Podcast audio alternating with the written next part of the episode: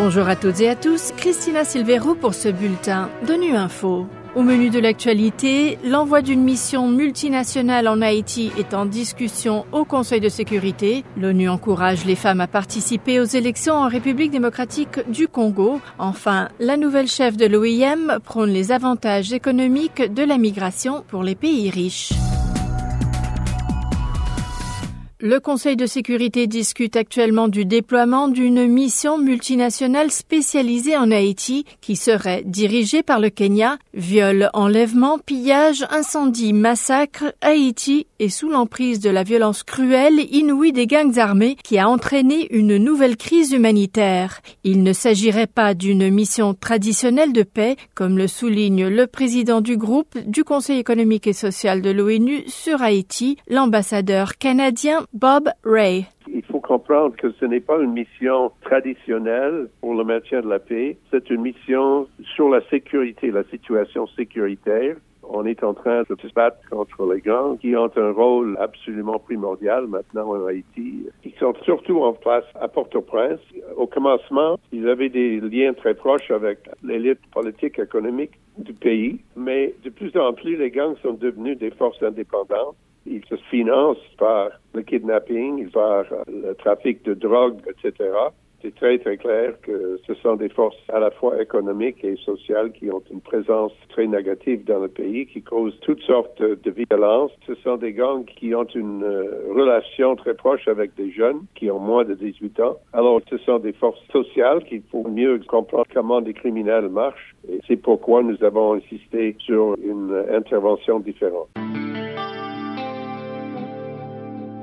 À l'approche des élections générales qui sont prévues le 20 décembre prochain en République démocratique du Congo, les Nations unies encouragent des élections transparentes, crédibles et inclusives. Dans un entretien avec ONU Info lors de sa récente visite au siège de l'ONU à New York, la chef de la mission des Nations unies en RDC, la MONUSCO, explique notamment que l'ONU encourage les femmes à participer comme électrices, mais aussi comme candidates. On écoute Bintou Keita.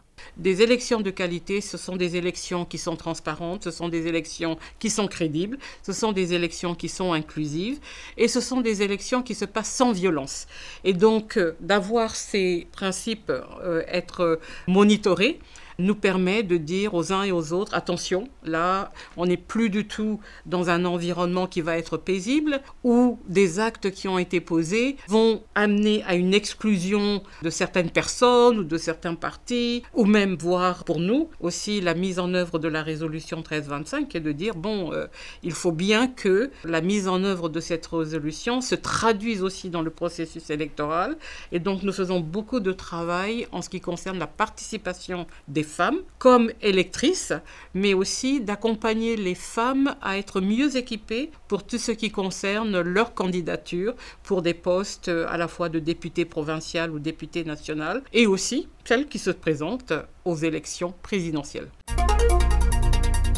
Alors que les déplacements de population atteignent des niveaux sans précédent dans le monde, Amy Pope, la nouvelle chef de l'Organisation internationale pour les migrations, a appelé lundi les pays d'accueil à reconnaître que les migrants, plutôt que de représenter un problème, représentent exactement ce dont leurs économies ont besoin pour prospérer au moment où les pays riches voient leur population vieillir et leur main-d'œuvre diminuer, Philippe Coste. Lorsqu'on examine les économies qui ont connu un afflux important de migrants, on s'aperçoit que dans l'ensemble, les migrations sont bénéfiques, a rappelé Amy Pope lors de sa première rencontre avec la presse depuis sa nomination à la tête de l'OIM. Car la migration alimente l'innovation, l'offre de main-d'œuvre et la revitalisation des communautés vieillissantes. Selon elle, en dépit de la rhétorique négative sur les migrants, les secteurs privés du monde entier, mais surtout d'Europe et d'Amérique du Nord, reconnaissent qu'ils ont désespérément besoin de l'immigration pour répondre aux besoins de leur propre marché du travail. Trente des plus grandes économies ont connu des pénuries de main-d'œuvre très importantes, a-t-elle rappelé, précisant que les progrès de l'informatique et de l'intelligence artificielle ne permettent pas de combler cette pénurie d'employés dans les secteurs comme la santé, l'agriculture, la construction ou l'hôtellerie.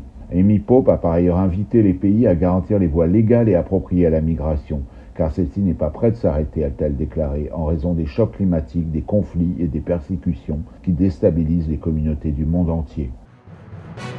Voilà, fin de ce bulletin de Nu Info. Merci de votre fidélité. À bientôt.